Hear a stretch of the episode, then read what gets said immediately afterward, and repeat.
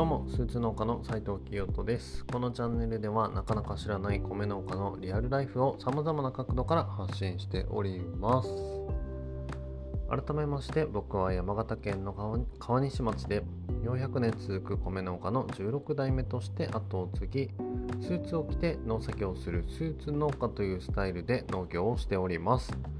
また日本人にとって当たり前の存在となっているお米や農業を衣食住と教育の視点から見つめ直し新たな価値を創造す。るブランドライスイズの代表をしております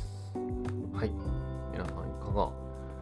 過ごしでしょうか？今日は9月23日の金曜日なんです。けれども、えー、祝日ということでお休みの方も多いのではないでしょうか？え今日はですね、まあ、今もそうなんですけれども、最近ですね、この台風が日本列島を、えーと、縦断しているわけなんですけれども、そのことについてちょっとお話ししていきたいと思います。で、えー、今もですね、この収録中の今、えー、今日は金23日のもうすぐ0時を迎えようとしているところなんですけれども、結構山形県も雨が強くなってきております。で今回の台風っていうのがまあ風というよりも雨をすごく降らせる台風だということなんですがあのー、まあ、場所によってはねあのすごいあの線状降水帯ですかねが発生していたりだとかすごいあの雨の被害が出ているところもあるようで少しでもの被害が少なく済むことを願っているばかりなんですけれども、え、先週ですねあの日本列島を縦断した台風はあれは逆に風がすごかったということで、えー、山形県もあの直撃コースで行ったわけなんですが幸いにもそんなにあのとっても大きな被害とかっていうことではなかったので、まあ、一安心しているところなんですがそれに加え今回は雨ということで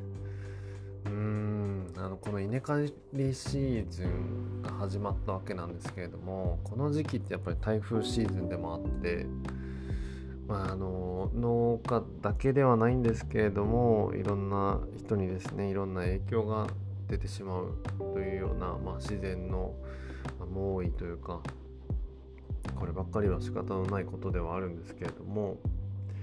中でもですねまあ僕は米農家なのでちょっとお米を作る上で、えー、生じる影響とかっていうことについてちょっとお話をしてみようと思うんですがところで皆さんあの田んぼをたまに、まあ、見る機会ある人いると思うんですけれどもこの稲刈りの時期にたまにですねあの田んぼのこう稲穂がなんかあのなんでしょうね不思議な感じで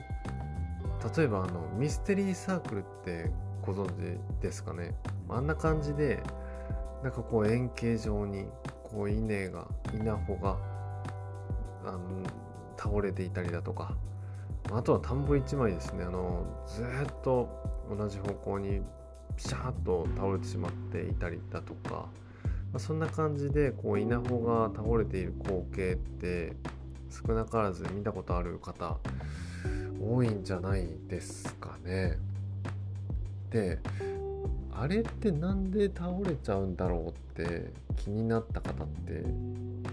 どうですかね？いらっしゃいますかね？でまああのー、これズバリですね。まあ、要因はいろいろあるにはあるんですけれども基本的には雨風の影響というのが結構大きかったりします。はい、でまあ先週のあの台風もそうなんですけれどもああいったですねあの非常にあの強い風が吹いたりするともう本当にですね、えー、一瞬で田んぼの稲がですね風向きと同じ方向に倒れてしまったりとかっていうことがあったりするんですがまあ、あの倒れている田んぼもあれば倒れていない田んぼもありますよね。これについては何でっていうことなんですが実はですねあのお米というのは皆さんもご存知の通り日本国内ででもですねもう本当に数えきれないぐらいの品種が存在しています。でまあ普通に考えればよあの当たり前のことのではあるんですけれども当然ですねあのこの品種によってえお米のこの成長するスピードだったりだとか、まあ、例えばあの病気に強いとか暑さに強いとか、えー、まあ、あとはですね成長していく過程であのそのお米の草の丈長さが非常に長くなる品種だったりだとか、まあ、逆に短くなる品種だったり。あとはあの品種の特性としてお米がたくさんこう実る品種だったり、まあ、そんな感じでですね品種が違うとこういったあの品種特性と言われるんですけれどもこの特性がですね全く異なるんですね。はい、で、えー、現在ですね斎藤家我が家はですね5つの品種を栽培しております。まあ、なかなか聞いたことがない品種もあるかもしれないんですけれども現在我が家では姫の餅というもち米の品種と山形県を代表する、えー、品種のハエ抜きそしてつや姫そして雪若丸というこちら3種は山形県を代表する品種となっていてその他に、えー、一目惚れという品種の合計5つの品種を作っております。でそれに加えですね一昨年までは実は、ね、多分日本でも一番有名なんじゃないかなと思われるコシヒカリという品種もですね作っていたんですが先ほどから言っているこの品種特性実はですね今言った6つの品種の中でも相当ですねあのバラバラなんですね。で中でも、えー、2年前まで作っていたというこのコシヒカリという品種に関してはそもそもですね、あのー、この竹長さが非常にこう長くなる品種ということもありどうしてもですね、あのこの収穫前に倒れてしまうということが結構あったりします。まあ、基本的にですね、まあ、この辺でもよく言われるんですけども、まあ、コシヒカリが倒れていないということは全然その田んぼのお米というのは収穫量が少ないよっていうふうに言われていたりもするぐらい、まあ、それぐらいあのもう倒れる品種としても有名なのがコシヒカリだったりもします。まあ、これはあの作る人によって全く違うので必ずしもあのそういうわけではないんですけれどもで逆にあとはですね、えー、我が家で作っている姫の餅というもち米の品種なんですけどもこれは、えーと、生育がですね一番早いんですよ。なので、えー、我が家では一番最初に、えーと収穫をする品種なんですけれどもそんな感じでですね、あの現在我が家は21ヘクタールほどの栽培面積でお米を作っているんですけれども、こういった感じで、あの5つの品種のそれぞれの、